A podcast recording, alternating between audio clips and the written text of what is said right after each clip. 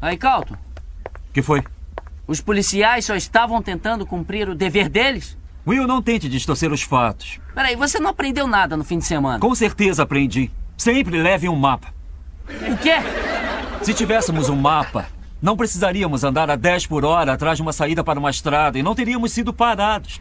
Ah, tá bom, tá bom, agora eu entendi. Fomos parados porque estávamos andando devagar. Não respeitamos o limite de lentidão. Tá bom, eu nunca ouvi falar nessa lei antes. Mas eu ouvi falar de outra lei. E ela diz o seguinte: se você vir um cara negro dirigindo qualquer coisa que não seja um carro velho, é melhor detê-lo, porque ele deve ser um ladrão. Ah, que curioso. Eu aqui pensando que era essa lei, quando na verdade andamos abaixo do limite de lentidão. Ah, obrigado por me explicar as coisas. Boa noite. Só estavam fazendo seu trabalho. Boa noite, Calton. Do que está reclamando? Só ficamos detidos umas horas. O papai esclareceu as coisas e fomos soltos. O sistema funciona. Espero que você goste do sistema, porque ainda vai ver muito disso na sua vida, sabia? Não se eu andar com um mapa. Você não entende, né? Não é o mapa que vai te salvar. Nem o seu coral, nem o seu endereço chique em Belé. Não importa quem é seu pai. Porque se estiver dirigindo um carro bacana em outra vizinhança, nada disso importa. Eles só veem uma coisa.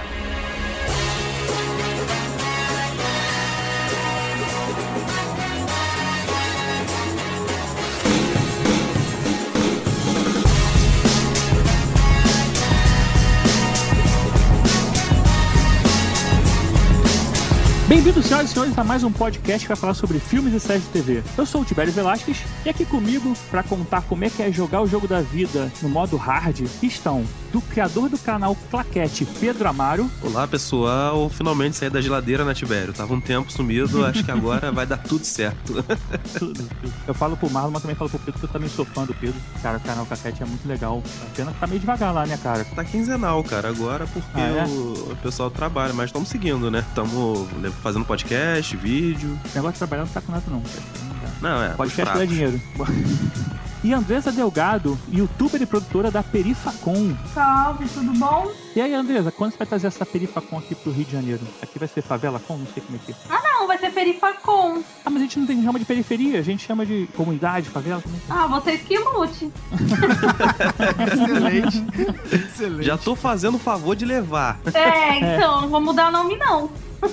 Fiquei com uma inveja de um evento desse aqui no pessoal local. maneiro, verdade, verdade. maneiro. E a roteirista do Zorra e podcaster do Mo Globo, a Renata Andrade. Eu que sou aqui, não sei, assim, falando por mim, né? Sou meio que uma espécie de representante das paçoquitas do Brasil. Isso. É um termo que eu adotei pra vida, gente. Excelente, excelente. E fechando aqui esse elenco de primeira, Marlos Sanuto, do Player Select, Minuto de Silêncio e membro do projeto Essa Parada do RJ. Olá, pessoas na internet, tudo bem? Aqui é o Marlos. E eu queria dizer que quando o papo é profundo, filho, aí que a gente tem que mergulhar mesmo pra não ficar boiando. O Marlos, quando não tá salvando vidas, ele tá gravando podcast, é isso, mano? É por aí, é por aí. Eu pensei que ele ia ficar um pouco quieto agora, quando fosse pro nome dele. Ah, Quer fazer um minuto de silêncio? tu não viu nada, cara. Eu falo pra caramba, cara. Não sabe nada. É isso aí, pessoal. Chamando essa galera aqui pra gente poder falar um pouco sobre a representatividade no cinema e na série de TV e também um pouco aí do que tá acontecendo no cenário mundial. Daqui a pouquinho, depois dos avisos.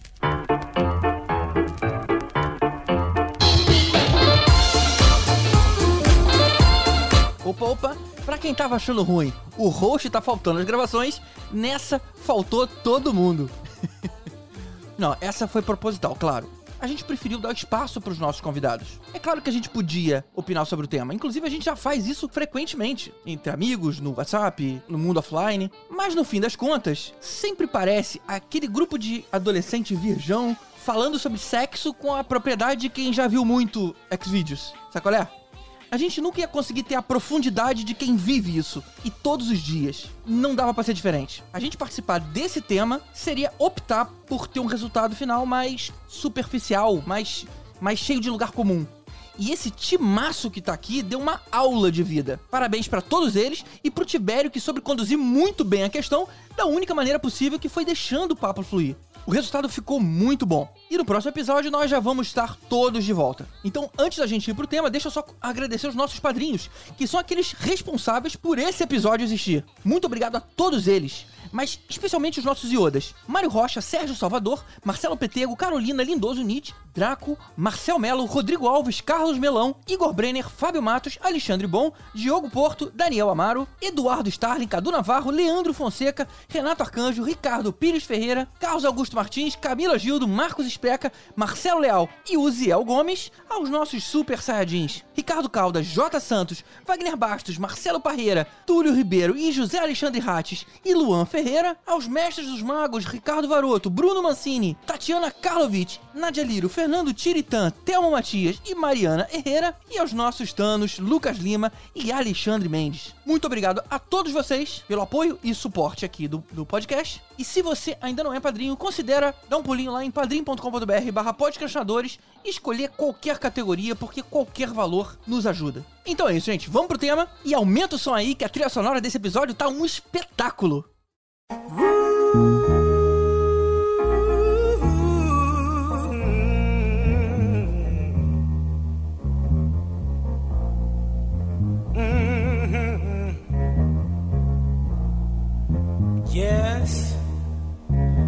this is the ghetto.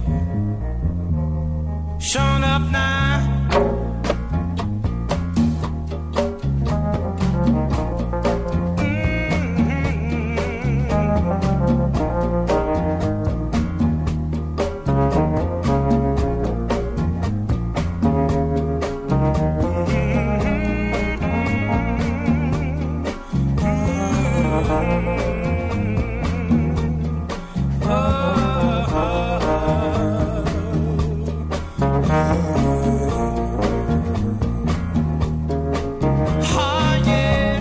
Bem, nenhum humano ele nasce com opinião formada ou preconceito, imagino eu, né? A gente acaba sendo influenciado muito pelo meio que a gente vive. Seja dentro de casa, na rua, a gente vai crescendo e vai sendo bombardeado com informações que podem vir tanto pro bem quanto pro mal. Vale também, lógico, pra TV e pro cinema, que é meio que a gente tá falando aqui. E eu queria começar perguntando pra vocês, quando é que vocês perceberam que essas influências poderiam ser prejudiciais? Elas poderiam ser ruins? Talvez não no cinema, na TV, mas também na vida. Quando vocês perceberam que existia esse preconceito? Eu tenho 38 anos de estrada, gente. Daqui a pouco eu faço 39. Eu acho que eu sempre percebi, sabe? Durante um tempo, acho que eu fingia que não via, especialmente de pessoas muito próximas. Aquela coisa de, ah, eu não vou arrumar uma briga a cada encontro, a cada grupo que eu, que eu tiver, porque realmente sempre tem aquele preconceitozinho velado, aquele precon- preconceito de várzea, sabe? Mas sempre tive contato com preconceito, assim, sabe? Tipo, nu- nunca foi uma coisa muito agressiva comigo, mas eu sempre sempre vi, desde muito criança, da minha lembrança mais remota é de bem pequena e já vivendo algum tipo de preconceito. Coisa de escola, assim, sabe? que é na escola, assim, que marca bastante, né? Eu Sim. lembro que as primeiras coisas, assim, que eu tenho de lembrança é, foi na escola, essa coisa de não ser escolhida, é, de viver a solidão, a parada do cabelo, assim, eu Uhum. lembro muito disso, assim, de um auto-ódio, sabe? De não entender muito bem a aparência. E é foda porque a diversidade não é trabalhada na escola, né? Acho que a gente tá num momento que a gente avançou muito, é importante, né? Eu acho que desde a aprovação da lei do ensino da história afro-brasileira, a gente avançou bastante, né? Mas pensando no que aconteceu tempos atrás, né? Uhum. Mas assim, é importante que a diversidade seja trabalhada para que essas crianças de agora possam crescer com autoestima diferente da gente, né? A percepção de, como as coisas vão mudando é que é muito legal, assim. Eu, eu observo isso muito, assim. me lembro da minha época de escola, entra nessa questão também do cabelo, do ódio ao próprio cabelo, da vergonha. Eu fui muito motivo de piada na escola, porque eu tinha um cabelo que tinha faz um volume e era, era motivo de piada dos colegas. Eu tenho lembranças tristes minhas de infância, né, disso. E hoje em dia, ver meninas na rua com cabelos armados, empoderadas, orgulhosas do cabelo, me deixa tão feliz, porque de alguma maneira eu, eu sinto aquela Renata lá da segunda série do colégio, vingada. eu acho que de alguma maneira a gente deu alguns passos, graças a Deus, faltam muitos ainda pra dar, mas acho que a gente tá num bom caminho. E principalmente do próprio reconhecimento, né? Porque antigamente, eu não sei Sim. se acontecia, isso, é, acho que pra todos foi comum, assim, na época da escola, né? A gente mesmo não se reconhecia nesse sentido, entendeu? Então, o primeiro passo, acho que já, assim, nós mesmos nos reconhecendo nesse sentido. Uma coisa que acontecia muito comigo na escola é que eu sempre fui neguinho na escola. Ah, neguinho, neguinho. Então era a coisa meio genérica. Aí quando chegou um outro outro aluno que era um neguinho, só que era maior do que eu, é o negulinho e o negulão. Então eu tinha sempre esses apelidos, assim, relacionados ao fenótipo. Só que é, a forma com que eu arrumei de tentar burlar um pouco isso, até influenciado pela minha primeira referência que eu vou citar, é, no caso do Tira da Pesada, Ed Murphy, essa coisa, foi justamente essa questão de você tirar sarro, tirar sarro dessa situação e tirar sarro com os outros. Sempre quando as pessoas vinham tirar sarro comigo pelo fato disso, eu sempre arrumava um jeito de fazer uma, uma chacotinha, uma piadinha e fazer a galera rir, entendeu? Tipo, assim, assim para mim na época, quando apareceu o Tira da Pesada, eu achava, cara, é um, é um, é um, é preto fazendo, tirando sarro dos caras, velho. Tipo assim, É. e eu achava muito foda isso, saca? Então, é, a forma com que eu, pessoalmente, arrumei na época da escola pra poder burlar um pouco isso, era isso, era na base da piada. Eu não digo humilhar, sabe? Mas, tipo, eu fazer essas brincadeiras, assim. Uma pessoa vinha de brincadeira comigo, eu devolvia no mesmo passo, aí todo mundo ria e tal. Então, eu ajudava a tirar um pouco isso de cima de mim. Eles iam caçar outra pessoa aí. Mas, assim, é bacana essa percepção de você. Eu tenho uma filha, o nome dela é Lara Morena, então o ca- o cabelo dela já é crespo e volumoso, e o tempo todo a gente fica falando, o cabelo é lindo, lindo. E é muito engraçado como é que, muito interessante como é que, por tanto você falar que é lindo, ela se acha linda. E isso já é uma coisa fabulosa que muitas crianças na época, minha irmã na época dela também não teve. Então, assim, é um passo importante, né? Vocês falaram aí de se aceitar. Eu falo isso com muita vergonha hoje em dia, né? Eu não me considerava negro. As pessoas perguntavam a minha cor, eu falava, eu sou moreno. Eu não, eu não, eu não me reconhecia. Eu também, cara. Eu falava que era moreno, cara. Que, que... Sim, cara. Babaca, Tanto que né? isso,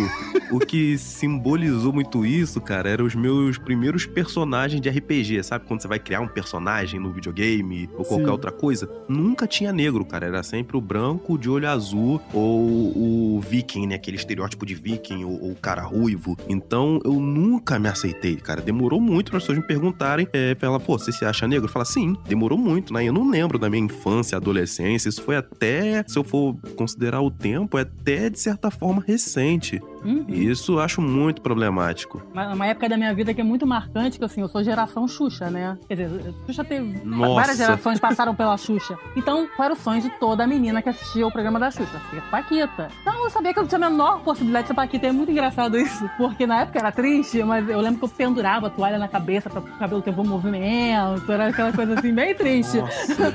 Mas aí depois de um tempo, eu virava pras pessoas, pros amigos, e falava assim: Poxa, minha frustração é que, pô, era, queria muito ser Paquita e nunca teve uma Paquita preta. E é sempre a mesma resposta. Mas a Bombom, eu, a Bombom não era Paquita. A Bombom É. era freio de palco, ela não era Paquita, ela não se uniformizava de soldadinho. É E verdade. é Então- sempre um exemplo ou dois, né? É esse. Não, esses servem. Pois é, e ela nem era Paquita. Não, a Bombom era Bombom. Ela tinha um título único, não era Paquita. E era, um, era uma só, era uma negra no meio, sei lá, de sete, oito louras, né? Os Paquitos nem tinha, era todo mundo louro só. Não tinha nem neguinho, não. É, Paquito, não. é, mas aí tudo bem, né? Também nem- ninguém acho que fazia muita questão de ser Paquita. É verdade, né? Quem faz a questão, né? Vocês falaram um ponto interessante, essa questão de se colocar contra, né, alguma coisa. Isso vende muito com a minha primeira referência. A minha primeira referência foi Will Smith, que foi ah, talvez uma das primeiras séries que eu acompanhei. E, cara, era, era muito engraçado. Eu repeti algumas piadas que eu via na série. Por quê? Will Smith era bom lá na, na série Maluco no Pedaço, né? Ele era bom no esporte, as garotas adoravam ele, né? Acho que ele, algumas que eles conseguiam, e tinha dinheiro. Tudo que eu queria ser quando eu era moleque, né? Verdade. Só que nada funcionou pra mim. Então, É, minhas referências, assim, de, de TV, de cinema, também é engraçado. Eu fico tentando puxar referências dos clássicos, né? Dos filmes da década de 80, 90. E eu realmente, eu só lembro, você citou aí o, o Ed Murphy, eu só lembro de Um Príncipe em Nova York, eu só lembro de York, Tira da Verdade. verdade. Sabe, é, são só esses clássicos, assim, que marcaram época. E no Brasil, assim, as referências até femininas e, e principalmente do Brasil são muito recentes, assim, sabe? Tipo, é, eu coloca agora a uma- mulher negra, pior ainda. Pois é, então assim, fica mais vi- Harry Berry no Mulher Gato, aquele filme horrível. Nossa, nem fala. Meu Deus. Pois é. Pra falar assim de Brasil e de referência até recente, nem tão recente, porque ela começou a carreira há um tempo atrás e, e ela é meio que quase da minha idade, a Thais Araújo. Então, assim, ela é uma mulher que é negra, brasileira, com 17 anos ela tava fazendo novela e, e tá aí até hoje. Então, assim, hoje ela tem uma força, né? Sim. Mesmo sendo da- da- dessa mesma, assim, num- da mesma faixa etária e tudo, ela é uma super referência pra mim, que sou dessa idade- mesma idade que ela, quanto pra outras gerações que estão vindo aí de- depois, né? Então, assim, é muito triste você não tem uma referência forte, assim, tem, a gente tem grandes atrizes, grandes mulheres, mas assim, não tem,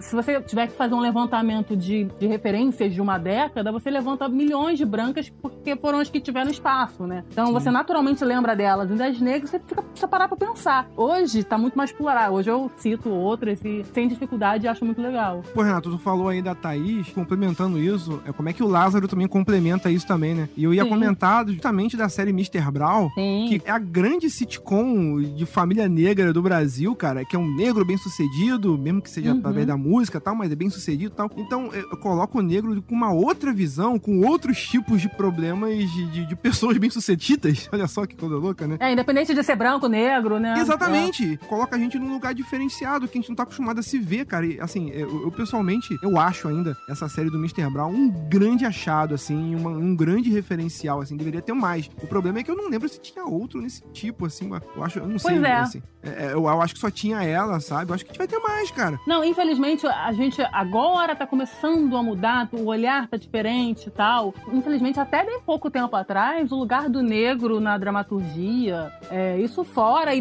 e principalmente aqui, era naquela questão marginalizada, era sempre o bandido, o preso, não sei o quê. Então, aí de repente vem um Mr. Brown com a força com- desse casal que é muito forte pro Brasil, né? Eles Sim. têm um, um apelo muito forte. E num lugar de, de pessoas bem-sucedidas e, e não passa nem perto desse, dessa forma estereotipada com que o negro sempre foi muito retratado, então é o máximo, né? Você acha que a feliz é dessa. Eu, eu me lembro da tentativa aí bizarra que o Falabella teve com Sexy e as Vegas, que foi assim, desastroso. Meu Deus. Desastroso. Meu Deus. Que era a versão do Sex and the City, mas com mulheres negras, assim, totalmente desastroso. Eu lembro de ter feito parte da campanha que pedia boicote. É importante que a gente possa trabalhar a imagem do, do negro de forma positiva, né? Semanas atrás eu estava falando, num outro podcast que, que eu estava participando, exatamente sobre a importância de poder se ver.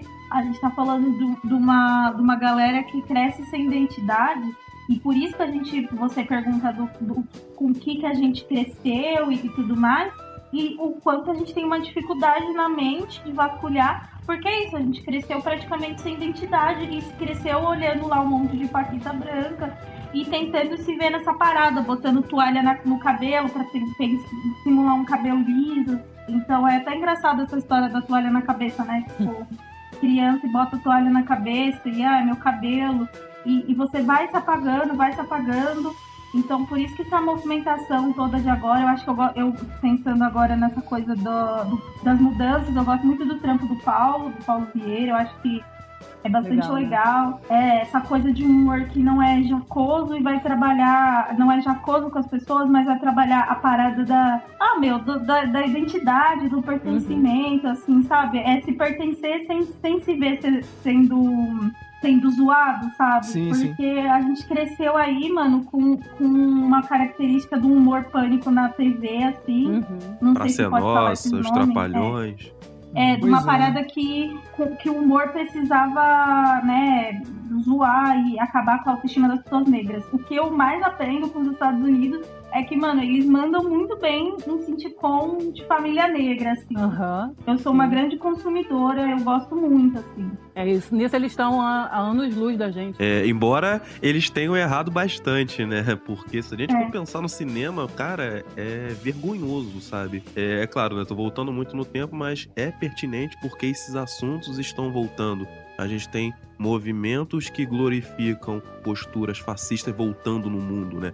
Já Sim. teve tem grupos que se reúnem pra ver o filme do nascimento de uma nação, sabe? Uhum, Então, são pontos que a gente tem que discutir, que eu espero realmente que as pessoas de mente aberta possam entender. Pô, como foi chato a gente ver aquele caso da mulher né, que interpretou o Vento Levou, que ganhou o Oscar como atriz, né? A Hate McAdam, é, McDaniel, se não me engano. Hate McDaniel. E ela não pôde receber o prêmio.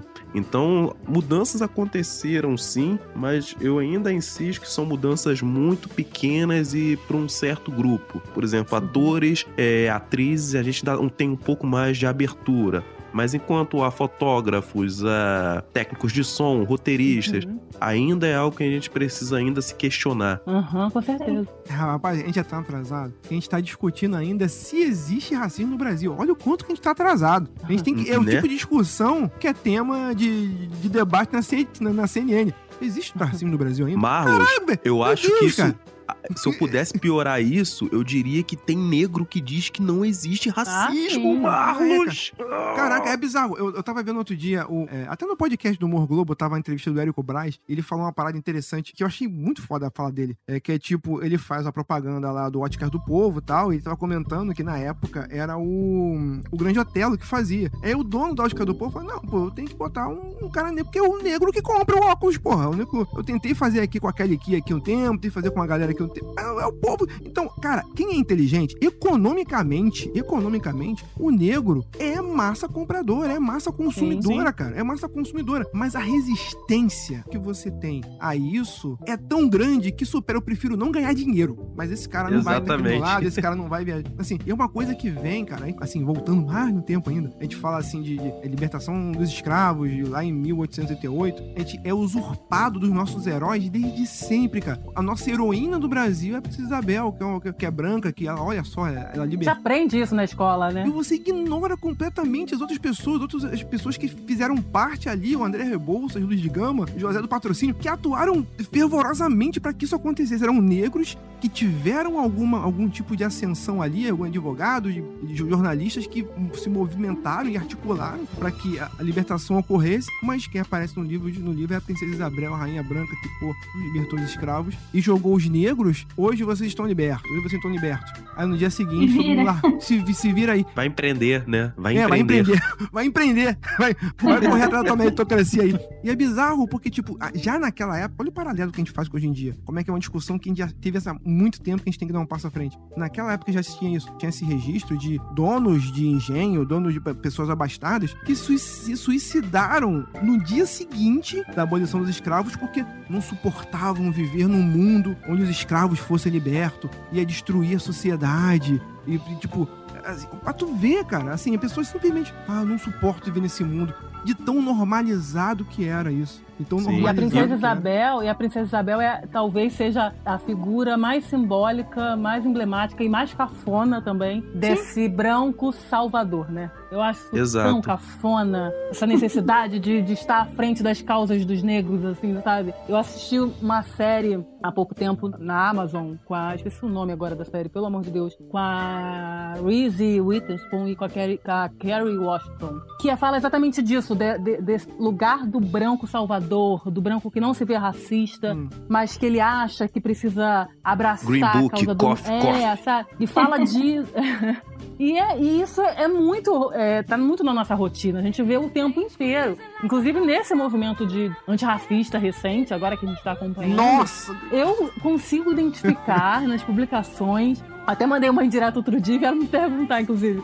De pessoas que são notórias racistas abraçando a causa, entendeu? Tipo, o que você tá fazendo? Então, assim, é uma hipocrisia, uma. é- é de não se reconhecer Nossa, como é. racista. Isso é muito sério. Assim, as pessoas realmente não se veem racistas. É muito aquela coisa, eu lembro, ah, assim, minha mãe, ela é um exemplo para mim, porque ela é negra, ela foi a primeira da família dela a fazer faculdade, isso depois dos 40 anos, depois de ter filho e tudo. Então, tipo, ela fez pedagogia. Eu sempre falo que minha primeira referência de estudo mesmo, antes eu fazia, eu era novo, né? Eu acabava estudando junto com ela. Então, desde meus 14 anos, eu lia, eu tinha uma biblioteca à disposição, né? Aquela do, do curso que ela fazia na, na UF. Então, eu lia muita coisa. Aí, esses estudos de caso, muitas vezes eu ia pra rua fazer com ela. Uma vez ela foi numa, numa famosa entidade, eu não vou citar o nome pra não ficar chato, numa nossa entidade viva alguém, notoriamente reconhecida que atende crianças carentes tal, não sei o que, blá, blá, blá. Aí, porra, a pessoa famosíssima da entrevista em diversos lugares tal, foi ela fazer uma pesquisa, uma entrevista tal, e descobri que eu assim, cara, quantas crianças atende aqui? Ah, entre 20 e 30 crianças. Peraí, entre 20 e 30, entre 20 e 30 crianças? Eu, eu pensando, entre 20 e 30 crianças? Caraca, eu pensava que era um... Mais de parada- 8 mil. pelo tamanho que se faz, uma parada gigante. Não, 20 crianças. Exatamente. 20 crianças, 25 crianças ali. É, tipo, é, é muito menos do que qualquer creche daqui da minha rua. Então, tipo assim, e a pessoa enche a boca. Não que a pessoa é referência. Cara, é tipo aquela coisa, é só pra dizer é, status, sabe? É aquela elitezinha, daquela burguesia. dizer, Não, coitado, né? Vamos ajudar aqui. Assim, eu, eu, eu vou fazer a minha doação, independente de quantas pessoas eu vou salvar ou ajudar, sei lá, eu vou fazer a minha partezinha aqui pra aparecer na capa da, da revista. Então, cara, é bizarro, cara. É só cartaz, né? Isso, cartaz.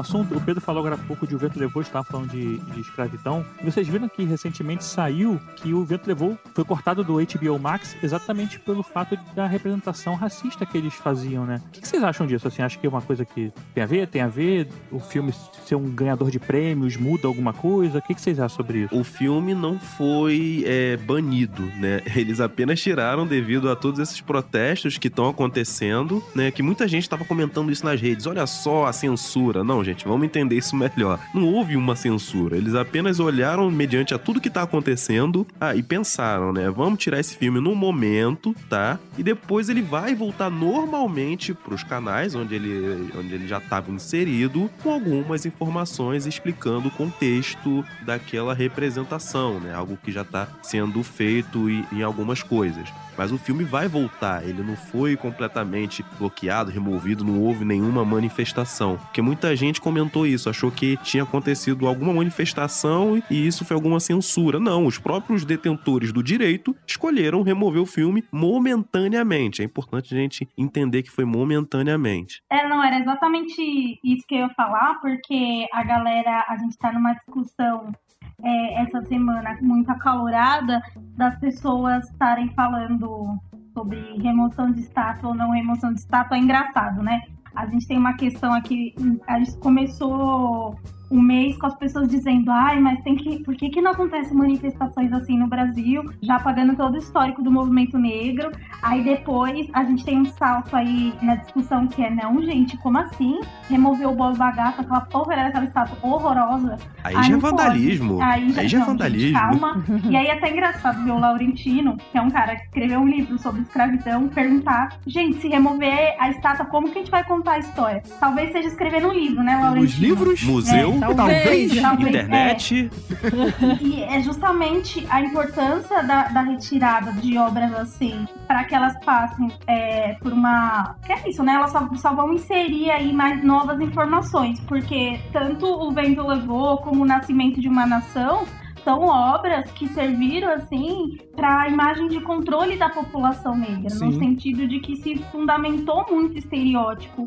Então a gente, ao mesmo tempo, é, a sociedade criou-se estereótipos dentro das produções e a gente cresceu assistindo isso, todo mundo cresceu assistindo isso, achando que todo homem negro é um estuprador, né? Que é, o, que é É. a parada toda do nascimento de uma nação. E, e se formou aí, por exemplo, toda uma discussão de um direito penal que vai penalizar os corpos negros. Tudo baseado nessas imagens de controle é, que, que, que foram criadas aí, que, que é, acho que quando a gente fala que o, o cinema tem um papel importante, as produções, as séries, as HQs têm um, um- um papel muito importante A arte em em si, toda né? a discussão, é, em si, de uma discussão do que, que significa o racismo hoje no mundo inteiro, né? Então é muito importante que as pessoas parem e reflitam, né? A própria Disney parece que colocou esses tipos de avisos, né? Sim, nas, nas sim. coisas antigas. Então para de show. E só pra deixar claro, eu particularmente não acho que vamos pegar todos os filmes problemáticos e vamos queimar. O que que eu defendo é que a, a pessoa que for exibir, ela tem autonomia, escolher ou não. Eu não tenho problema nenhum a pessoa ver um filme que tem problemas, talvez de representação e gostar, não tem problema. Por exemplo, eu adoro Ace Ventura. Ace Ventura é um filme com um final transfóbico pra caramba. Pra caramba. O que eu defendo é que a pessoa escolha se ela vai exibir ou não. Lá o que aconteceu com a HBO, eles decidiram tirar momentaneamente. Não tem problema nenhum nisso. Eu jamais vou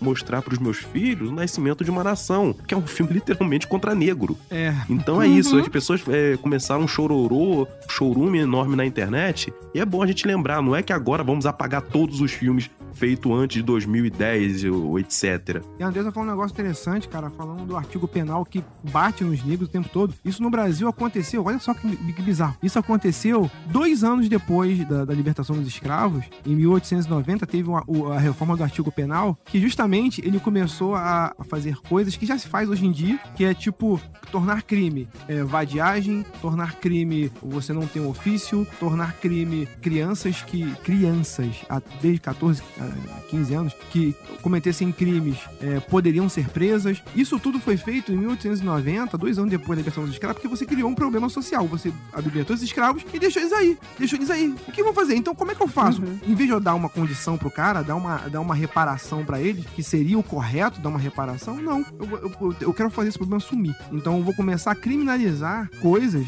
que os negros fazem. E o grave disso tudo é que todo o código penal vigente hoje, hoje, hoje no Brasil principalmente, é baseado naqueles preceitos lá de trás. Eles vão só evoluindo os preceitos. Então é, é- então é uma reparação pra Sim. você que tá aí ouvindo, que acha que não tem que ter reparação nenhuma. Cara, isso sim é uma reparação. Não tem igualdade que, que supere isso, sabe? é uma reparação que necessária por dentro, né? Porque a gente, a gente luta pela reparação, aí vê- a- é, os brancos abraçam a causa sobre, sobre certo ponto, mas não entendem, muita gente não entende que é muito por dentro, sabe? Sim, É, sim, é- sim, é- é. Não é uma É coisa assim muito ódio, hoje, assim, né? a gente precisa mexer em muitas coisas. É, é muito ódio, é muita, é uma visão muito Perfeito, Renata, distorcida. perfeito. Então, assim, então você dizer que agora somos todos iguais, eu tenho vontade de, de Só de socar uma pessoa um que fala isso, sabe? Eu posso queimar somzinho. Queima, tem que queimar quem fala isso, Renata. Tem que queimar. Tô falando de forma metafórica, tá? Mas as pessoas realmente têm esse entendimento. Não dá pra gente pensar que todos nós somos iguais quando nós passamos por uma escravidão, passamos por uma ditadura, e isso deixou marcas de como a sociedade está estabelecida, não só culturalmente,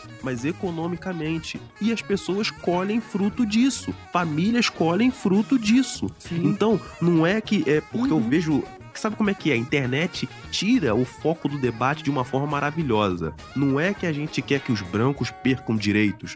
Não é isso. Não é que a gente quer que é, a- o governo vai dar um milhão de reais pra cada um negro ficar rico. Não. É que a gente possa Devia, equilibrar é. os.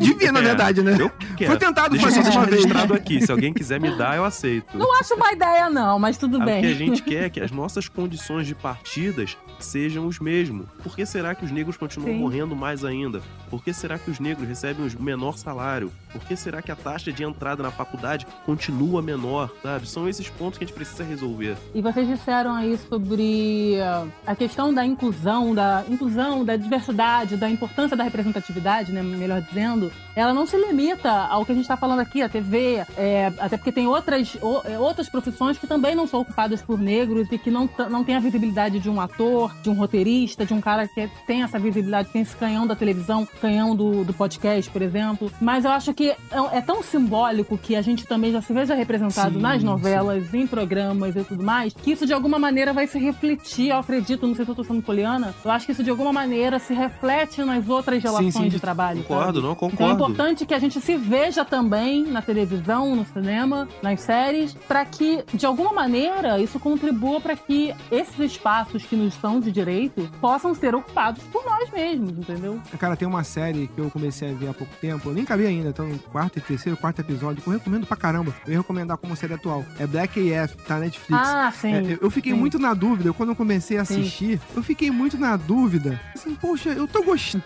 Já sei qual é. Ela tá sendo meio esquisita. Aí eu percebi que a pegada dela, é, assim, é- ela é uma série que definitivamente ela não tem aquela pegada negra, poliana, tal, não sei o quê. Ela é imbuída um pouco de ódio, não, mas tipo um ressentimento, saca? Porque é uma série de uma família negra, mega bem sucedida. E tipo, é, eles, eles não são pessoas é, necessariamente pessoas maravilhosas. Assim, é interessante como é que cada um na família tem um estereótipo negro diferente. Ele, ele trabalha muito bem isso. Uhum. Aí a única pessoa que é mais ou menos sensata é a filha que tá fazendo aquele formato documentário, então você vê a vida deles assim, por, por, por trás das, das câmeras. Então, no documentário eles falam uma coisa, mas por trás eles, eles falam, tipo, ó, fogo no racista, sabe? Tipo, tipo, então tem uma postura. E o meu choque ao ver essa série foi descobrir que a matriarca, que eu esqueci o nome dela, eu sou pé- péssimo pra lembrar o nome dela. É, É, a filha do Quincy Jones, Rashida Jones. Rashida Jones. Ela é negra. Eu, assim, é, é um, é um. É um. A gente é, é tão. A Dá um choque, tão, A gente tá tão acostumado a não identificar, a não. Assim, a gente. A, a ver muita gente não se ver como negro. Que a gente. Eu comecei a ver essa série e eu falei, mas por que, que ela tá aí, gente? Aí. Aí eu fui pesquisar, olha que ignorância, eu já tinha visto série com ela. E eu não. Quando eu descobri, eu fui descobrir na série de quem, ela era, fi- de quem ela era filha e fui entender a história dela. Eu falei, linda. gente, A gente tem essa coisa do. A questão do colorismo, do, da identidade e tudo mais. A gente, aqui no Brasil, é muito raso, né? A gente tem muito a resolver ainda. E lá nos Estados Unidos, de alguma maneira, isso Tá é uma questão muito mais, mais avançada, entendeu? Então, assim, eu vendo, eu falei, gente, mas não era uma série sobre uma família negra?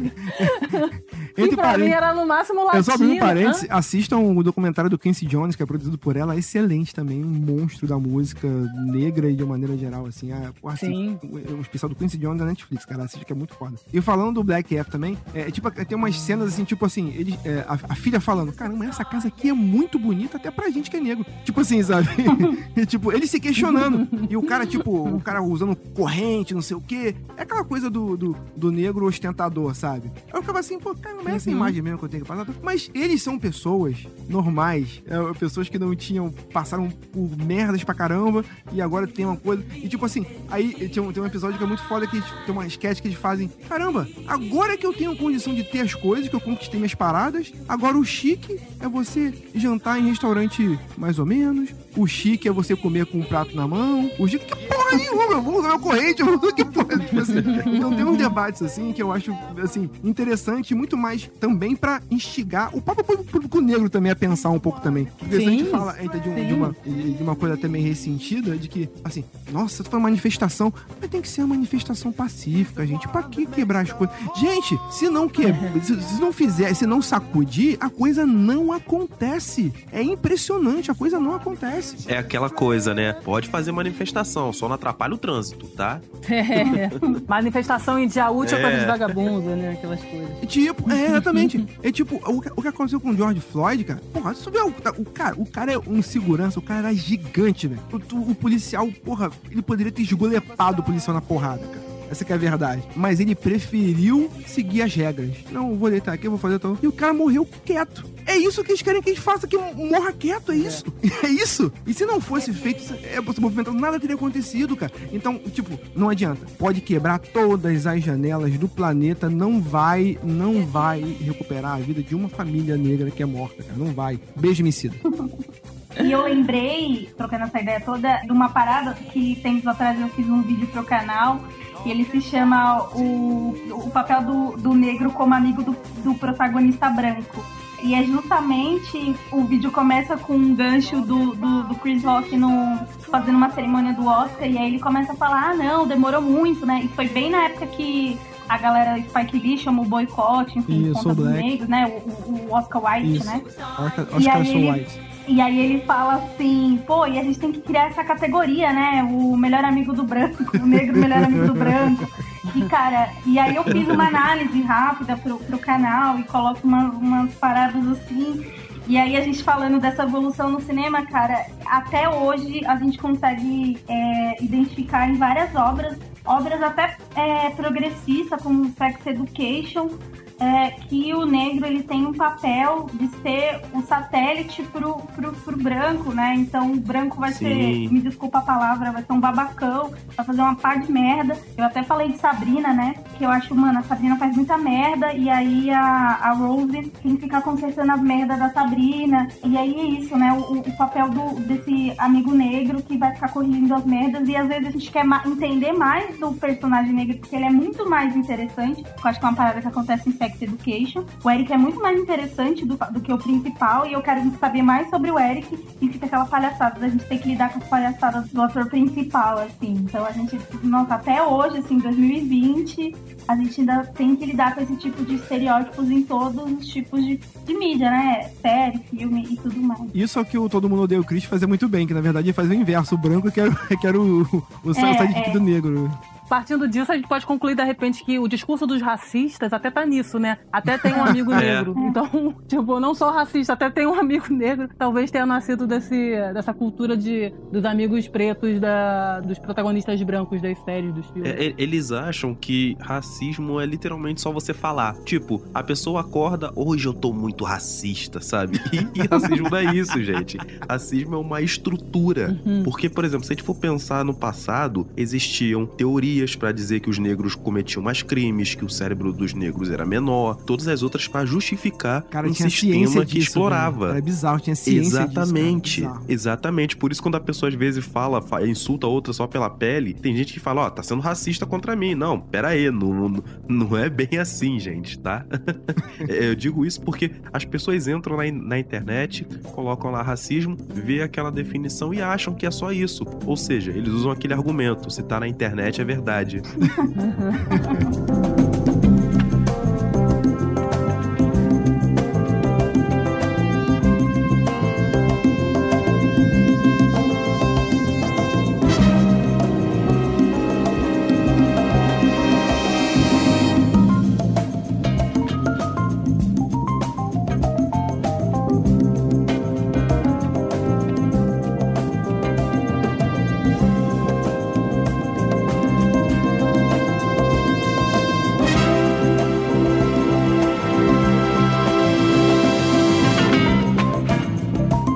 série Todo Mundo Odeia o Chris, citaram também novas séries. Vocês acham que isso mudou mesmo, assim, é, tempo pra cá? Apesar de ainda ter umas questões que não foram resolvidas, que nem a, a falou bem aí, do Chris Rock, né?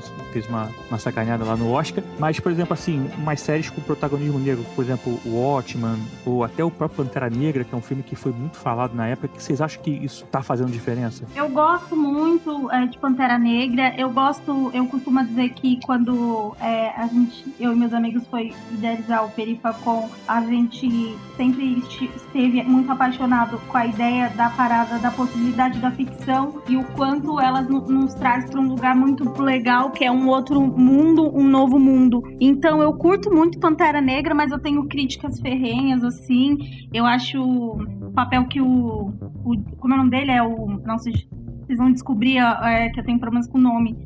É o Killmonger, né? Killmonger, fala? sim. Killmonger. Aham. Vilão. É, é, o vilão, ele, enfim, ele é mal trabalhado, a galera fica tentando. Ninguém sabe de porra nenhuma, aí todo mundo fica tipo, ah não, é Malcolm X versus Martin Luther King, e quando. Nossa, tipo, isso é um simplismo tão grande, cara. Isso é uma simplificação absurda. É, e não tem a porra nenhuma a ver, né? Mas eu acho que a gente tá vindo aí, principalmente numa onda do cinema negro de terror muito boa, que é só uma retomada. É, tem um episódio aí que vai sair também do canal que eu entrevistei uma mina que gosta muito de terror, uma mina negra. E a gente sempre fica salientando o quanto essa coisa do Jordan Peele não é legal. Tipo, ninguém tá inventando a roda, assim.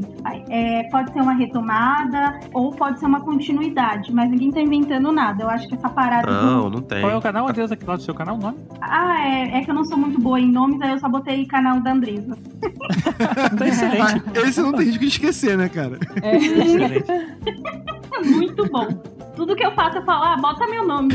E, e essa coisa do terror negro, assim, com a temática racial. Cara, eu tô muito animada pra Candyman, né? Que vai vir aí com a, com a mão do, do Jordan Peele. A parada do. É, meu Deus, Território Lovecraft também. Nossa, eu tô muito ansiosa. Nossa, eu tô muito empolgado com isso, cara. Eu tô muito empolgado. Cara, o Jordan Peele é um dos meus diretores, assim, atualmente. Acho que de muita gente, a gente não tem tantas referências assim. Uhum. É, diretores negros bem bacanas, cara. Pô, fez o Corra, fez o Ele tá com um projeto dele novo agora que ele acabou de entregar pra Amazon, que é a retomada do, do Twilight Zone, que é além da imaginação. Tá envolvido em Candyman também. Isso. Uhum. O Além da Imaginação, ele, é, ele não escreveu todo, não é um projeto dele, ele só pegou e reproduziu. É, ele é até meio, entre aspas, fraco, talvez, mas tem uns episódios, os episódios que ele bota a mão pra escrever e fazer são muito bons, sabe? São muito bons. Então, tipo, eu tô muito beat dele, sabe? Então, assim, tem um episódio do Twilight Zone que é muito bacana, que, assim, é o episódio que a mãe negra tem que levar o filho negro pra faculdade, o primeiro dia da faculdade. Então, tipo, ela, ela é, o filho tá fazendo faculdade de, de cinema, então é, ele tem uma câmera antiga do, que era do avô, bisavô, sei lá, e que ela, quando você grava alguma coisa e rebobina, ela, ela volta no tempo. E a história se passa assim: a mãe tem que levar o filho na, na- na universidade, mas tem um policial que fica o tempo todo parando o carro dele, pedindo documento, tal, não sei o quê. Então, todas as possibilidades, o filho dele sempre acaba morto, o policial sempre acaba matando o filho. Então, a história é a mãe voltando sempre a câmera câmera voltando no tempo pra tentar levar o filho na faculdade. Isso é muito representativo. é muito foda essa história, sabe? Assim. Tá disponível já? Tá na, na Amazon? Prime, no, no Twilight Zone. Eu não lembro agora qual é o episódio específico. Acho que é o terceiro ou quarto, entendeu? É o terceiro ou quarto. A série, ela patina muito, sabe? Mas tem alguns episódios pontuais que são bem bacanas. Ele tem um, um debate, uma discussão muito bacana, que no final a câmera quebra. Spoiler mínimo, assim, sabe? A salvação dele é que as pessoas estão usando um celular. Então, a tua, se você não tem uma câmera, a tua arma é o celular, sabe? Então, isso é É muito muito. essa mensagem é muito foda. Que é uma discussão foda do, do 13 terceira emenda, né? Isso, em vez de você puxar uma arma pra devolver, não, a tua arma é o celular, cara. Imagina o que, que teria acontecido se a maioria dos, do- das mortes de negro não tivesse sido filmadas. Exato. É a ideia que se passa na favela, né, Marlos? De cara, tá o policial falando com alguém sozinho, pega e filma, entendeu? Porque a Sim, gente não cara. sabe o que, que vai acontecer dali. Exatamente, exatamente. Então eu Hum, sou muito é. beat dele, cara. Eu sou muito beat dele mesmo. Acho foda, acho foda. Você falou do Jordan Peele, né, Andresa, citaram. Cara, e Andresa, eu achei muito legal que a Andresa falou que não é nada de novo. E realmente, E realmente, gente, essa né? onda de terror novo não é nada de novo, porque o terror sempre foi assim. O que desvirtuou bastante foram os slasher filmes, né, que vinham lá com Sexta-feira 13, é, com Michael Myers e tudo. Só que o interessante é a roupagem que o Jordan Peele tá trazendo, porque a gente nunca teve um protagonismo tão forte negro nesses filmes, trazendo uma discussão de uma forma um pouquinho mais escondida, mas ao mesmo tempo tão bem trabalhada, que é o que o filme dele que ele tá trabalhando. Então isso é muito bacana. Por exemplo, quando ele coloca o personagem do Daniel Kaluuya sentado naquele sofá e ele acorda e tem um algodão ali debaixo, é, dentro, né, do sofá que ele sofá vai tirando, né? Nossa. Isso tem um simbolismo muito grande para os negros, porque os negros tinham essa relação de trabalhar na produção e, e tudo. algodão, Então é- é, muito legal. Uma que eu acompanho e eu sou fãzaço, tô louco pra voltar, é Atlanta. Eu não sei se vocês já Ai, assistiram, mas cara, Atlanta é muito bacana, porque além de serem episódios curtos, eles brincam com a linguagem de uma Sim, forma sim. que talvez É poucos legal, fazem né? hoje em dia. Gente, se vocês não assistiram nada de Atlanta e de repente não vai ter tempo de assistir, se você não assistiu nada, assiste só o episódio 7 da primeira temporada, que ele é descolado de tudo, de toda a série, é descolado de toda a série, é um episódio à parte e tal. Assiste só o episódio 7. Puta, é, é brilhante, cara, é brilhante. É brilhante. Não, cara, Atlanta é, é, é brilhante, você não sente o tempo passar. E o que eu acho bacana é que eles brincam com a narrativa, não é aquela série de comédia só fazendo comédia o tempo todo, só fazendo humor, o que não teria problema nenhum. Isso já é divertido. Mas quando eles sabem brincar com a linguagem, botar onde eles vão inserir um corte, onde eles vão quebrar a quarta parede, onde que eles vão fazer referência. Cara, tem um personagem negro chamado Justin Bieber. então é, é bacana quando a gente faz é, esses pequenos paralelos e vão fazendo sentido pra história. Isso aí que você tá falando é, é, assim, é bacana, Pedro. É até interessante o Tibério tá aqui na mesa e tal. É Assim, pras pessoas brancas, às vezes, que, assim, ok, isso eu tô vendo, mas tá ok pra mim. Pra gente que vivenciou e que conhece a própria história e tal, tem uns signos que, que eles usam que pra gente dá o estalo. Tipo o lance que você falou do algodão Sim. e tal. Tem uns signos que são usados que pra gente estala e bate muito forte, sabe? O Pantera Sim. Negra, por exemplo, que a gente tava falando, é- ele é um filme que ele não é, tá de longe, não é o melhor filme da Marvel, mas ele é um filme que conversa com todo um povo, toda uma cultura. Ó, é assim, é o que a gente chama de. Ó, é o papo de preto aqui, gente. Sim, é, é o papo... identificação Isso, mesmo, né? Não é uma história de branco, que o negro vai ser discriminado. Não, não, não, não, não, não, não, não. Aqui é preto conversando com preto. Nós temos a nossa Falando da cultura, falando, das músicas. Da é o preto herói falando do, do, do preto que é o vilão e, e, não tem um pensamento único. Não tem um pensamento único. Desculpa, ao contrário do que você acha. É, é, assim, é, eu acho um personagem muito foda, sabe? Em alguns momentos você até tem que vilanizar um pouquinho ele, porque ele o carisma dele acaba Cara, é o Michael B. Jordan, cara. Pelo amor de Deus, eu queria namorar com esse cara, meu irmão. Não dá, cara, não dá. É foda, é foda, é foda. Entendeu? É, é ele e Terry Crews, pra mim, é, é foda. É, em matéria de carisma. Então, é, é negro, começando com negro. Quando você fala do T'Challa, que tem a Kanda, que é uma mega cidade tecnológica e tal, e que não divide a sua tecnologia porque não quer se misturar. Assim, é perfeito. Você compre, o negro compreende isso. Assim, porra, cara, eu conquistei isso aqui. Porra, eu tenho direito de ter essa porra aqui. Eu não quero misturar essas porra. E você entende, porque você passa por Sim. isso no seu dia a dia. Aí quando você percebe que vem um vilão e fala, cara, você segurou essa parada toda aqui, mas tem os teus irmãos lá que estão se ferrando, cara. Estão se ferrando. E você tem que dividir, você Tem- tem que estender a mão pro teu irmão. Você também entende, porque você também vivencia isso na pele. Sim, tem um- um- uma série, né, um, um programa no, na HBO chamada, é, chamado Black Lady Sketch Show. É um programa de sketches atuado, dirigido e escrito por mulheres negras americanas. Assim, é engraçado que eu, eu me vejo em muitas coisas, mas tem muito da cultura americana. Então, tem questões que são das pretas americanas que não são nossas aqui no Brasil. Por i- só por isso que talvez não, não fale tão diretamente a mim, mas ainda assim, tem algumas outras questões, como a invisibilidade, questões mesmo exclusivas da mulher preta, que são muito legais lá. Assim, primeiro que assim, tem esse lugar, eu, eu tenho meio pavor de- desse, dessa expressão, porque do, do tanto que usaram, mas enfim, mas é isso mesmo, não tem outro nome. Do lugar de fala, de falar com propriedade, e é tão legal ver isso, ver mulheres pretas fazendo, escrevendo, contando suas experiências, e você mesmo numa outra cultura, num outro país, de alguma maneira se vê representado por aquilo. Assim, eu sonho com o dia disso acontecer aqui no Brasil, da gente ter um produto que fale com os pretos, como o Érico eh, falou lá no, no podcast, né, no podcast Morro Globo, que ele falou que ele tem vontade de apresentar pra Globo uma série só de negros. E isso, pra gente aí, aqui ainda não é uma realidade. Eu, eu sinto que a gente tá caminhando pra isso. A gente não tem uma versão brasileira de uma de- dessa série, da Black Lady Sketch Show, mas aos pouquinhos eu, até no meu trabalho, eu percebo esse espaço que a gente tá aos poucos conquistando, Isso. né? Então, por exemplo, eu tô lá no Zorra, eu participei de uma oficina pra negros, sabe? Uma oficina de humor pra pretos, que foi encabeçada pelo Celso Tadei. Então, o cara que parou um dia, olhou pra redação branca e falou assim: a gente precisa de representatividade aqui nessa redação. Então, ele fez um- um- uma oficina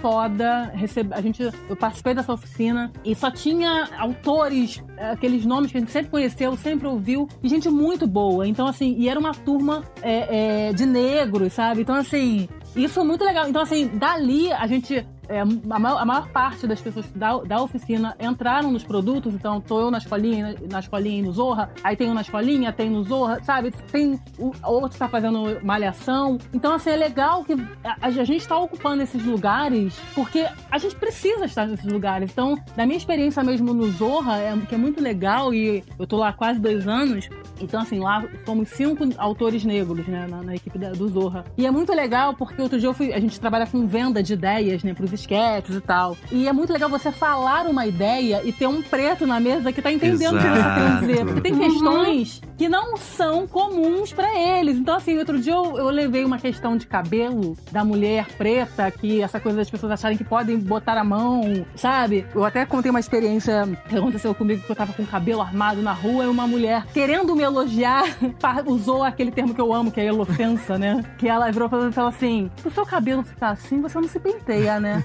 Então, é um lugar tão bizarro das pessoas falarem umas coisas, assim, eu, eu percebi genuinamente uma boa vontade dela, mas é tão errado o que ela falou. Então eu levo, essa, eu levo essas histórias que não é a realidade dos meus colegas, entendeu? Então, assim, eu sou suburbana, então, assim, eu não sou da Zona Sul do Rio de Janeiro, eu sou preta, então, assim, dentro, in- inclusive, do movimento negro, sou uma privilegiada porque não sou retinta. Então, assim, tem essas questões também, sabe? Então, eu ter a oportunidade de pensar em sketch pro, pro meu elenco preto no Zorra e falar de questões de preto e saber que o programa vai ao ar num sábado à noite e vai falar com muita gente, é muito legal. A gente fez um sketch musical que era uma versão da é, de Pretty Woman. Que era Preta Woman. Então era esse lugar da mulher preta indo nos lugares e so- sofrendo preconceito. Então, assim, a minha ideia lá é falar dessas coisas e virou um puta musical, foi muito legal. E falar também de questões que não necessariamente estão ligadas a preconceito. Falar da gente que a gente passa hidratante no cotovelo, que a gente tem questão com o cabelo, que a gente tem, sabe, algumas coisas muito que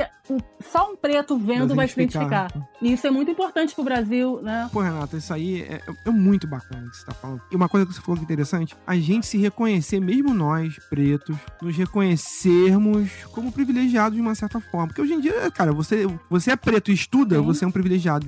Exatamente. Tá Uhum. vivo é privilegiado. Com certeza. Então, assim, uma coisa que a gente fala também de representatividade, que poucas pessoas entendem esse argumento, blá, blá, blá, é tipo o seguinte, nós que somos privilegiados, mesmo por ter o mínimo, o básico, assim, é- é nós carregamos, querendo ou não, um fardo e um peso, não é que nós, ah, somos privilegiados, que bom, ó, você alcançou, que bacana. Não, nós temos o fardo tem um fardo, não é bem uma palavra certa, mas tipo, de representar toda uma galera que não conseguiu. Então, é, é que querendo ou Uhum. não, você conquistou, você tem meio que, entre aspas, a obrigação moral de olhar pra quem não conseguiu e você, Uhum. cara, se você conseguiu, é tipo aquela coisa, o cara tá lá embaixo, você subir no topo do morro, ou nem subir no topo do morro, tá na metade do morro, que já é uma, uma grande coisa. é, Você fala, cara, a gente não vai, vou conseguir, mas você tá representando, segue aí você, leva a nossa voz e tal. Então, cara, Sim. muitas vezes, muitas vezes, nós, os negros, às vezes a gente só quer fazer o nosso trampo, mas a gente precisa Sim. ter, a gente, é, é- isso é muito penoso, entre aspas, a gente precisa ter essa compaixão por quem não conseguiu. Assim, é, por quem não Exatamente. Então você que é negro e fala contra o movimento negro, é, assim, eu queria entender Vai mesmo a cabeça. Eu, eu queria entender essas pessoas, Queima. assim. Por mim pode queimar. Assim, eu até brinco que eu, eu tô até bem polido, que eu tenho um pensamento bem mais radical com relação a isso. Eu até gosto de construir pontes. O problema é que quando você constrói pontes, tem gente que quer passar por cima. É, então, então, tipo, às vezes você tem que dar uma sacudida. E coisas que outros não têm. Porque muitas vezes o branco, eu tô fazendo meu trampo, eu não preciso representar ninguém. Eu só quero fazer meu trampo e tô aqui, boa. Mas É. não, o nego ele precisa, então, ele se arrisca mais, ele tá mais na, na- na iminência de Demora cometer um mais erro, tempo pra chegar no trabalho. isso, ele tem mais na iminência de cometer um Aham. erro, porque ele tem que se arriscar mais, entendeu? Porque ele tem que se provar mais. Se ele Uhum. errar, o erro dele é multiplicado. Ah, mas também, né? Pô, mas também, né? É que negócio. Então, tipo, é- é- ele se arrisca mais o tempo todo. Então, você que é negro, você tem que se reconhecer e tem que se reconhecer, se você estudou e tal, tem que reconhecer o teu, o teu lugar de privilégio e reconhecer que tem. Você tá representando Sim. muita gente ali, não é só você que está representando. eu, meu trabalho, eu tenho, eu ter esse entendimento que você falou, de, do alcance e tudo mais, mas eu também tenho um entendimento de, tipo, entrei, estou aqui, estou ocupando esse espaço, querendo ou não, na maior emissora do, do país e tudo mais, mas assim, eu não quero, assim, eu quero abrir a porta para que outras pessoas venham Sim. comigo, entendeu? Eu quero mais preto nas redações, eu quero mais preto escrevendo humor, escrevendo novela, contando as nossas histórias. Então, assim, o fato de eu estar não me, não me coloca numa posição cômoda, entendeu? Eu me, Não, me- isso que é bacana na sua fala. é, assim, eu quero que mais pessoas venham. Então, assim, lá eu tô com meus cinco, a gente tem um movimento lá, a gente, a gente tá junto, a gente compartilha nossas histórias e é legal pra caramba. Assim que eu entrei, era só um preto, depois vieram mais três. Então, assim, nós somos um grupo muito forte, assim, é muito legal a gente se olhar, se reconhecer, identificar. E a gente sabe que isso foi um, um passo que eu achei incrível do Celso, o Celso Tadei, da Gabriela Amaral, que fizeram essa oficina. E foi um movimento realmente muito, muito significativo, mas é o primeiro, entendeu? A gente precisa de mais, a gente precisa de mais preto nas redações, ocupando esses lugares, pra gente contar as histórias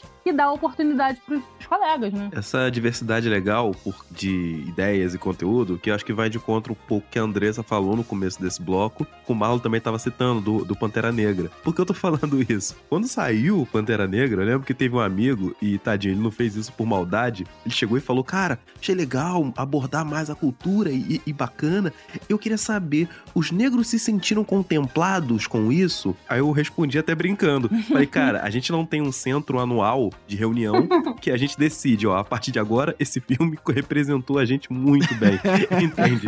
Então, a gente precisa de mais histórias pra gente se conectar, não só, não só de forma temática, mas também de gente por trás trabalhando e criando é, ideias, narrativas, conteúdo, pra deixar isso um pouco Uhum. mais misturado, né? Principalmente quando a gente fala do Brasil, que é um país tão misturado, mas de vez em quando aparece um cara que, sei lá, nasceu lá em Irajá e acha que é viking, né? Então é, é complicado, né? É, Pedro, e, e- e também, assim, conforme isso vai acontecendo cada vez mais, você vai vendo produções com negros que não precisam falar. Cara, você é produção com negros, você não precisa falar o tempo todo de racismo só. Exato, cara! Sim, pois é. Exato! Assim, tem, por exemplo, o filme Moonlight, que esse sim é um filme que representa. Ele tá falando de um negro, mas tá falando de um negro que é homossexual. Aí já é outro recorte. A Andresa pode falar mais do que eu. Tem a questão também da mulher preta também. Então tem várias ramificações ali, sabe? Exato. É, assim, E, e às vezes não só falar da gente também, muito né, assunto, cara? né? Falar de coisas normais, falar de coisas tipo quadrinhos, falar de Sim. música, falar de coisa normal. A gente não precisa também toda hora ter que se provar, é, falar sempre, sempre de- desse tema. Não que seja ruim, mas é, é sadio também que a gente fale das formas mais variadas dos assuntos mais variados possíveis, Sim. porque a gente quer Exatamente. consumir isso. Eu gosto de falar de Hitchcock, eu gosto de falar de Chaplin, eu gosto de falar de Spike Lee. Eu também adoro falar do Batman. Eu quero muito falar sobre Snyder Cut também, inclusive. É o que, que me chama aí. É, Tibério, vamos cortar ele agora. Cortar ele agora. Esse podcast aqui é proibido, aqui é só uma vete safada. A gente sabe que vai ser uma coisa ruim por mais tempo, mas não vamos entrar nesse assunto. Não, é importante falar aqui, a versão que o Tibério se pronunciou, é importante falar aqui que o Podcastinadores, cara, sempre foi uma porta aberta com relação a ainda, onde a gente pôde falar de porta aberta, falar de qualquer assunto. Isso aí tem que ser falado, porque por mais que seja, ah, não, faz mais que a sua obrigação, cara, infelizmente, você fazer mais do que obrigação é coisa pra caralho hoje em dia. Então, assim, o Podcastinadores sempre teve a porta aberta pra mim, eu acredito que pro Pedro, pra todo mundo aqui falar sobre qualquer assunto. Eu tava na geladeira, cara, então. Não E me aí? coloca fora disso aí, me colocar na Ih, geladeira. olha aí, ó, ó. brincadeira, brincadeira. Aí não chama mais, não sabe por quê. Ficar fazendo. É, vou voltar pra geladeira. Sabe por que é? Porque tu não me chamou mais pra gravar no Craquete, porque a última gravação meu áudio tava uma merda, você botou na geladeira também. Nem vou falar nada, mas. E aí, ó, geladeira.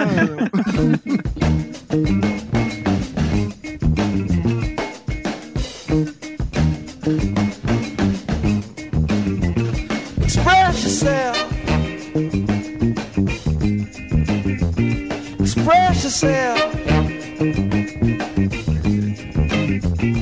Aproveitando o momento atual, eu tô vendo aí muito movimento na internet, é, lutando aí contra o racismo, problemas até de preconceito ou de machismo e outras coisas que a gente tem visto mais. Até teve um problema recente aí com um canal aí de gamer, né? Que o Marlos aí conhece bem pessoal. É o, o Xbox Mil Grau. Assim, na verdade, eu acabei tendo uma, uma- um envolvimento nisso até mais pessoal, porque o, quem encabeçou esse movimento foi o Ricardo Regis, que é meu primo. Ele, ele tem um canal de games lá do Nautilus. Esse canal Mil Grau é um canal que, obviamente, faz lives fazendo comentários racistas desde sempre. E vários jornalistas já denunciaram isso para as plataformas e tal. E acabou fazendo um compilado de, de, de vídeos, eh, de várias falas terríveis, assim. E falar, ah, é o carro é preto, ah, não gosto de preto. Não, preto pra mim tem que. Tipo assim, sabe? Inclusive, assim, citou, citou pessoas da internet, o filho do Azagal, que é trans, fala assim, ah, é que tem que tomar tapa na cara. Coisas horríveis, coisas de- assim, de- Caralho, assim, de- assim, deploráveis. A gente acabou soltando nessa semana passou, não sei quando vai ser esse episódio, o pessoal deve ter visto, que foi o, o a hashtag do YouTube Apoia Racista. E acabou tomando uma proporção gigante, cara, porque foi um momento muito bonito onde a internet meio que se mobilizou pra poder é, expor esses caras, fazer o exposed, vamos dizer assim, que tá na moda, pra pra usar uma palavra da moda. E, tipo, é um canal Xbox Mil Grau, um canal milionário da internet, que usava a marca Xbox e tal. A gente denunciou isso pra empresa. Por, por incrível que pareça, a história é, foi legal, bacana, a empolgação da galera, e realmente a gente acabou colocando isso no Trend Topics. Acabou que o- a Twitch é, bloqueou o, o canal deles por 14 dias a princípio, mas depois que viu que a repercussão aumentou, bloqueou definitivamente. O YouTube também acabou bloqueando. Acabou que até o Mark Hamill retweetou o tweet do Ricardo falando, falando sobre isso. Então, assim, foi uma coisa que tomou proporção mundial, assim, sabe? Assim, os caras foram execrados de todos os canais dele. O YouTube deletou o canal deles e tal. Realmente foi comprovadamente racista, comprovadamente misógino. E há muito tempo, e há muito tempo. Mas o, o que possibilitou disso ter, disso ter acontecido, disso ter parado, falar um mesmo realmente um basta, foi a mobilização popular. Porque, infelizmente, a gente demorou muito. A gente demorou muito. Assim, fazendo hashtag, mostrando, mostrando, mostrava pro Twitter, ó, isso aqui. Ah, vamos, ah, vamos suspender por 14 dias. Mandamos pro YouTube, olha isso aqui, é isso mesmo, tal, não sei o quê. Mandamos pra Xbox. A Xbox, ah, ok. Mas depois que a coisa foi tomando proporção, a gente começou a re- receber a resposta que a Xbox tinha é, é, determinado que, que eles tirassem é, o nome Xbox, o nome deles. Aí começou a ter perdas verdadeiras. Mas é, o ponto do eu quero Tipo, nem, nem só de bot vive o Twitter, né? Pois é, cara. é- Isso, isso foi muita força, foi muita força. Isso acabou tomando uma proporção muito maior do que a gente, a gente imaginava que fosse tomar, mas foi positivo. Agora, isso também escancara uma coisa negativa que olha o tamanho que teve que tomar pra poder as coisas acontecerem.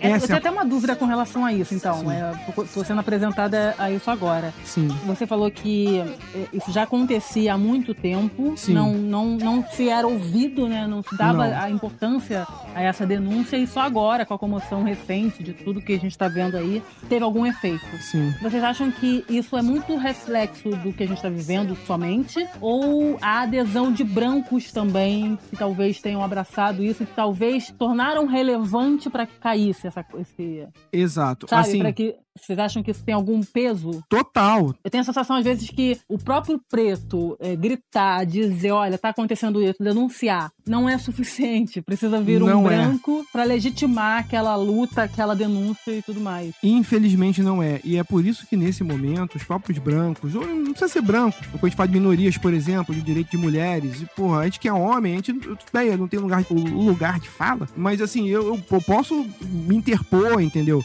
Pra ajudar a engrossar o caldo ali. Você que é branco, você pode apoiar o movimento também. Assim, pô, pô, você não precisa ser trans pra apoiar o direito dos trans, sabe? Eu acho que é uma, é uma questão de sociedade mesmo. É uma questão de sociedade, saca? É óbvio que, tô vendo por esse lado, é, eu prefiro ver o copo meio cheio, de que a força de todo mundo possibilitou isso. Mas é óbvio que ah, quando você bota pessoas relevantes e que tem voz, olha, ih, rapaz, o negócio tá pegando aí e tal. A coisa fica mais, mais à mostra. É, igual recentemente saiu uma, um- uma denúncia aqui no Rio de Janeiro é que a UFRJ ah, tava. o- Os candidatos que estavam usando cotas, mas eram notoriamente brancos, assim, louros, olhos azuis. Não só a FRJ, o UF, o ERG. Vários, vários. E por muito tempo a gente denuncia isso. Inclusive hoje eh, acabou que, que se criou uma, uma tag no Twitter, se eu não me engano, foi a.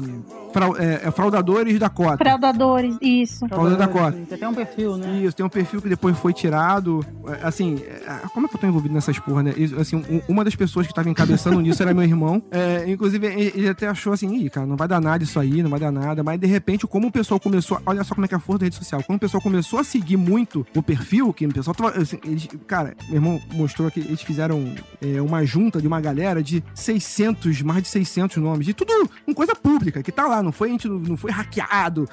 Assim, são coisas que tava lá. Você pegava o nome da pessoa, pegava a foto, olha aqui, essa pessoa aqui, cota, não sei o quê. Foi com coisas públicas. Tá- Tava lá, era só você olhar. Eles fizeram esse trabalho, inclusive, ele era um dos poucos homens também do, do desse grupo. A maioria era feito por mulheres negras também. Olha só que coisa, por acaso. Então, tipo, começou a soltar muita gente, expor muita gente. Tanto que o perfil acabou sendo deletado, mas gritou muito alto. Então, é, hoje tá sendo investigado isso, tá sendo exposto a essas pessoas. Então, por que eu tô falando isso, cara? Quando você fala, nossa, tem que ser pacífico, tem que falar baixo, não sei o que. Cara, às vezes você tem que sacudir, cara. Você tem que sacudir.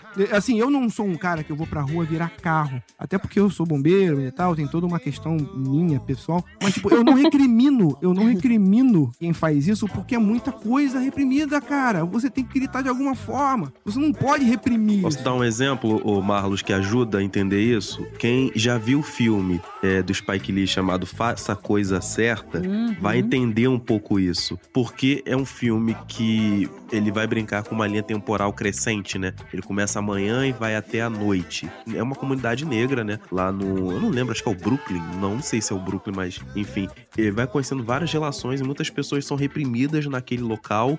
E muitos deles também reprimem as próprias pessoas, né? Porque é dentro de uma comunidade. O ponto que a gente precisa entender é que em algum momento, um dos caras mais pacíficos da história, ele vai ser morto pela violência policial. E isso vai gerar todo um quebra-quebra, toda uma destruição. Só que o interessante é que quem acende a faísca é o personagem do, do Spike Lee, que é o cara mais tranquilo do filme. Uhum. E só pra gente entender, eu também eu não- gosto de quando morre, quando morre alguma uma pessoa em manifestação, alguma outra coisa. Mas é muito ódio guardado durante muito tempo. São pessoas que muitas vezes sofrem no seu dia a dia, sofrem em casa, não tem uma figura paterna. E isso é uma única forma de externar tudo aquilo que a pessoa tá passando. Eu digo por mim, sabe? Uma vez eu fui é, fazer um teste no Fluminense, cara, era, era bizarro a diferença. Eu vindo lá de São Gonçalo, uma cidade pequena, e o pessoal vindo de Zona Sul, com uma chuteira melhor que a minha, com o pai trazendo pra treinar, com um carrão,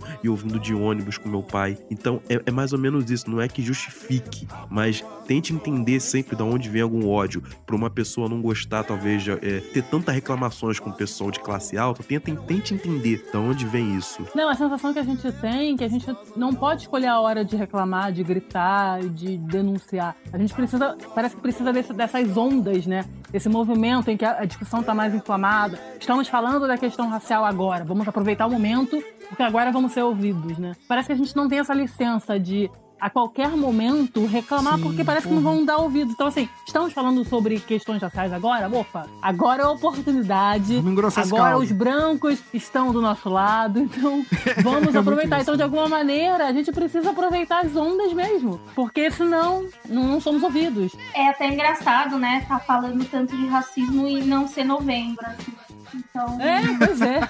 é importante é, a gente conseguir a- é, avançar coletivamente. A única coisa que eu acho, né, chata mesmo, né, e quem me segue no Twitter viu, é que, meu, ou- assumir uma postura, você é branco, você assumir uma postura antifascista, você não merece um prêmio por isso. Acho que aí, né, é, não dá pra ficar chantageando as pessoas negras, tipo, ó, estou te apoiando. Pois é. Mas veja lá, veja bem, né? Eu acho até engraçado. Pô, mas se for pra apoiar desse jeito, é melhor não apoiar, né? Porque aí quer receber um prêmio, né? Quer receber um prêmio Nobel por, por apoiar aí as pessoas.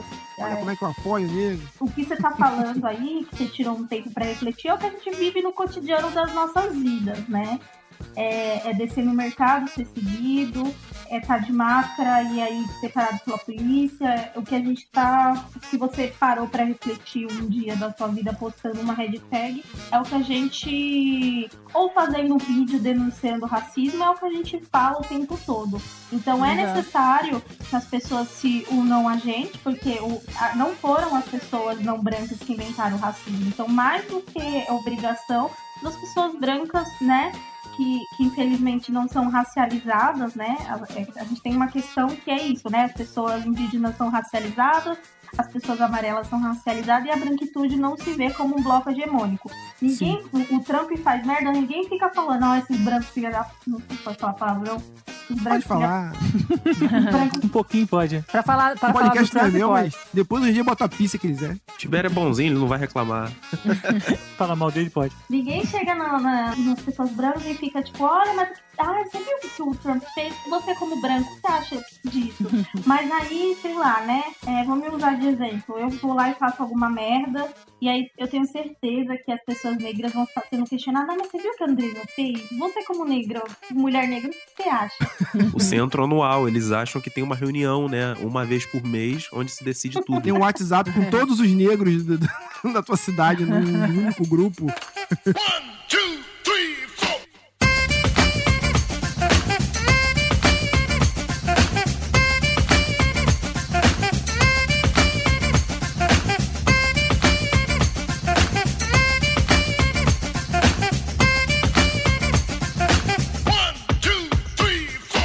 Então, Tibério, deixa eu só citar alguns nomes aqui que eu acho que vale a pena pra gente não só ou- ouvir esse papo, mas também consumir coisas de pessoas negras. Ah, vai consumir só porque ela é negra? Sim. Por quê? Qual o problema? Assim a gente ajuda a quebrar certos estereótipos, não pode? Pois é. Então vamos lá. Leiam muito, cara, de Jamila Ribeiro. Ela fala muito sobre lugar de fala, sobre respeito. E vocês vão gostar do que ela fala. Ela não fala que lugar de fala é você ficar quieto e outra pessoa ouvir. Não, que existem outras vozes além da sua. Então todo mundo pode falar sobre qualquer coisa, tá? O Ale Santos, que é escritor, ele tem uns textos bem legais. Leonardo Souza, ele não é muito famoso, mas ele é filmmaker, trabalha, ele tem uns documentários bem legais. Vocês jogam na internet, vão descobrir. Yuri Marçal, que é comediante, é um cara Yuri é engraçadíssimo. Gravei com o Yuri. Eu com o Yuri, porra, que, que pessoa, cara. Yuri fez oficina lá com a gente. Pô, ele é genial, cara. E por último, mas não menos importante, a Nath Finanças, cara. Ela dá dica dentro da sua realidade. Sabe aquela coisa do, ah, vamos parar com esse papo de pobreza porque você pode ficar rico, é só você querer?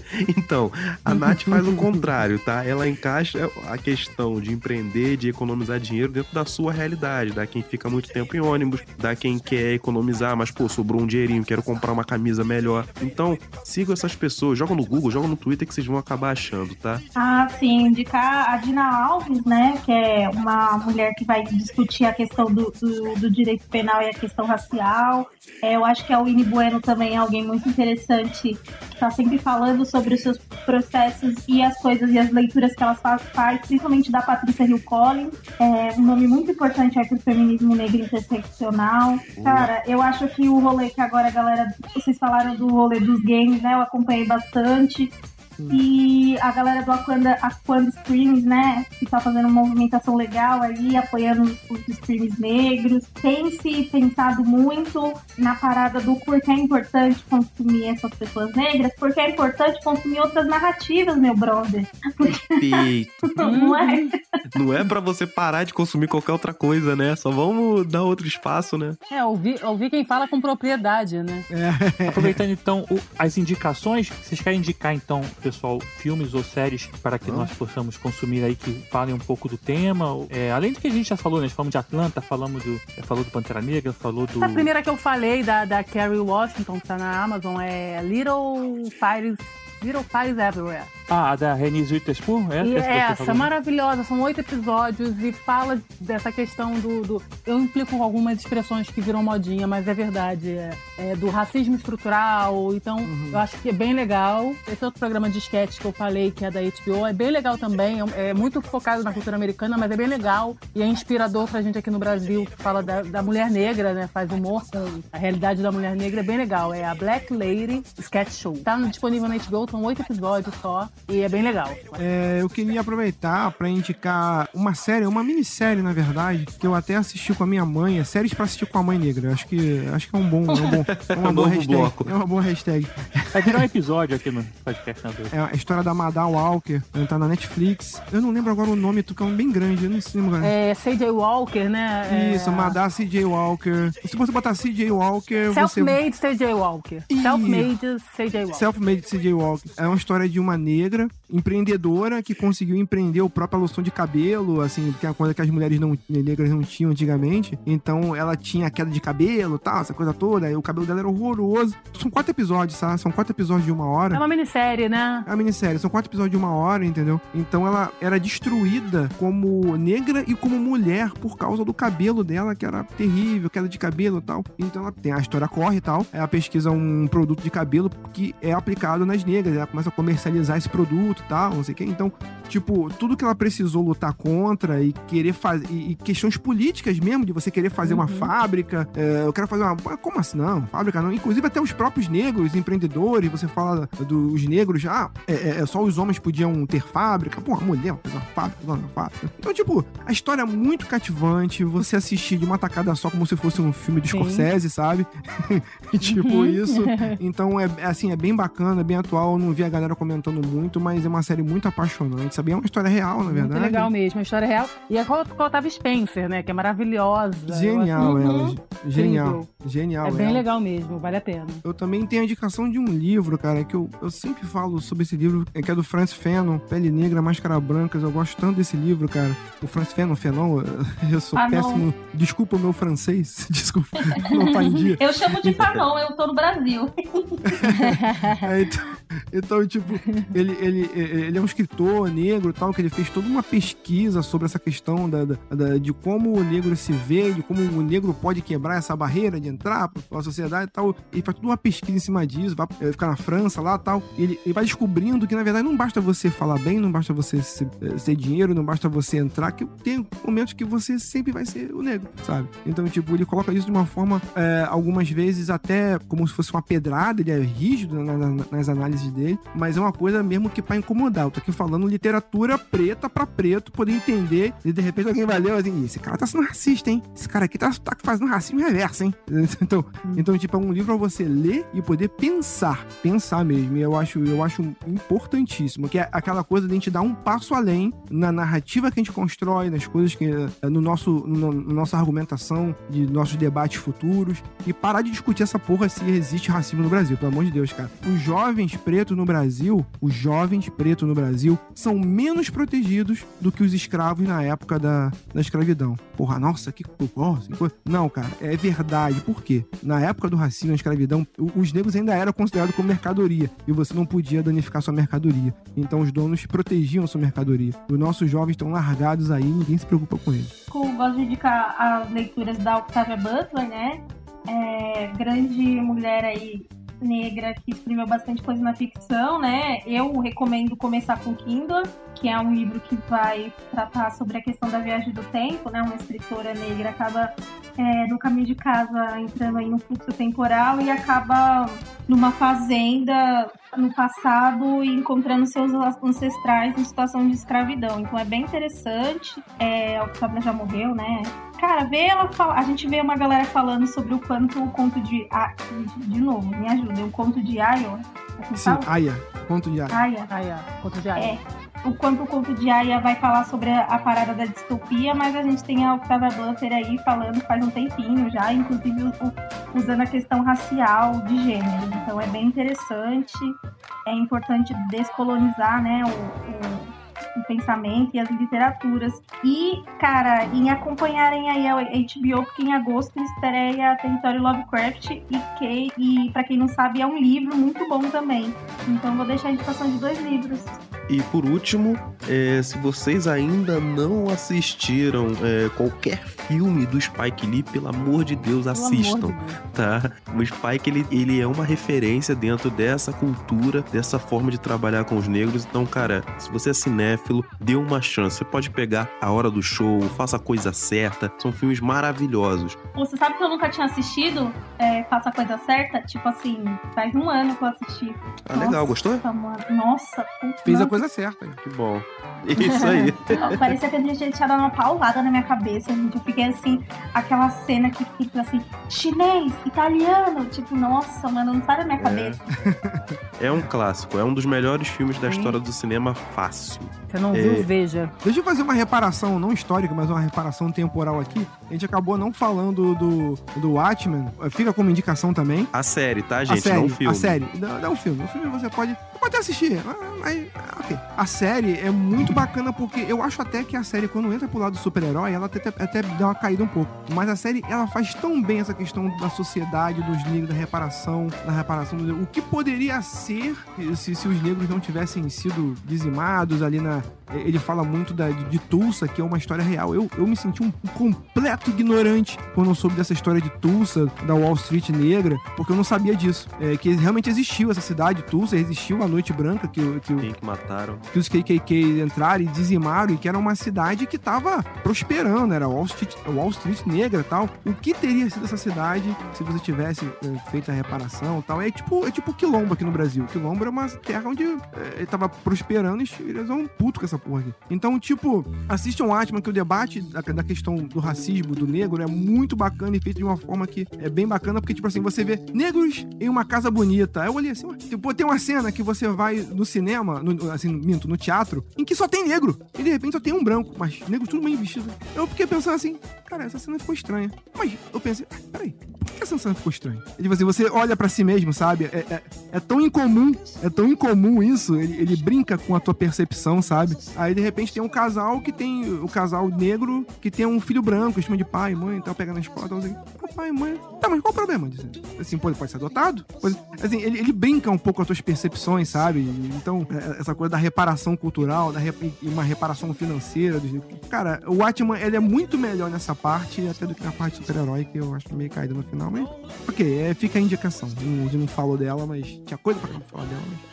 Fica a indicação. Só pra finalizar, é, um, dois documentários. Eu Não Sou Seu Negro, que é um documentário bem bacana que vai passar pela história de alguns negros que foram importantes nos Estados Unidos. É, para ser mais exato, Malcolm X e o Martin Luther King.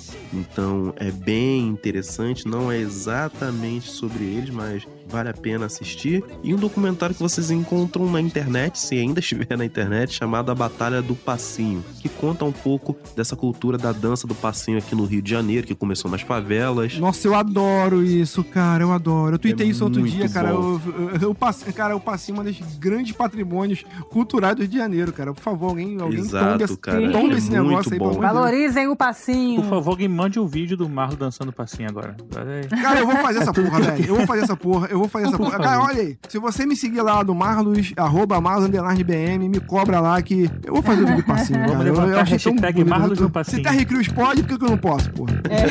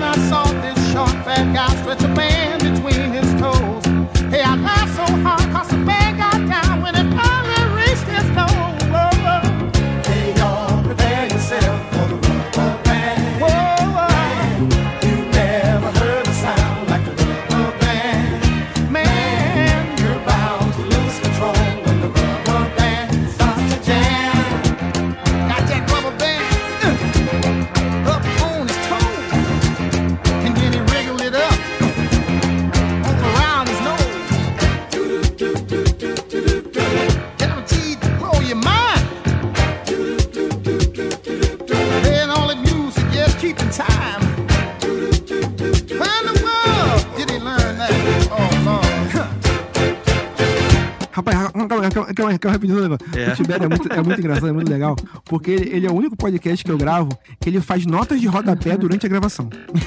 ele vai falando, ele vai tipo colocando Eu tô aquele. pensando alto. É, da nota da, do filme. É, Desculpa, segue. pode crer. É, Desculpa. Tá. É, ele se Fa- Fala chama. o seguinte, Andressa, Andressa, fala, fala valendo, que a gente, a gente, você fala, ah, eu lembrei de uma coisa também, aí a gente bota na, na edição, É, pra edição. Tá, entendeu? Fala Tá valendo agora. valendo. É pra eu falar a palavra valendo? Não, não, eu, eu falo Ah. valendo que eu quero dizer que, que pra entrar. Você tava falando como se fosse, ah, eu queria dizer também, então aí não, não ia não dá pra entrar. É que o que ele pra quer dizer é pra ficar orgânico na hora da edição, entendeu? Isso, Pra exatamente. ficar encaixado. Todo podcast tem um pouco de ator também. Tem que. Tem que... É, valendo. Ah, não, não é pra falar valendo. Tá maravilhoso.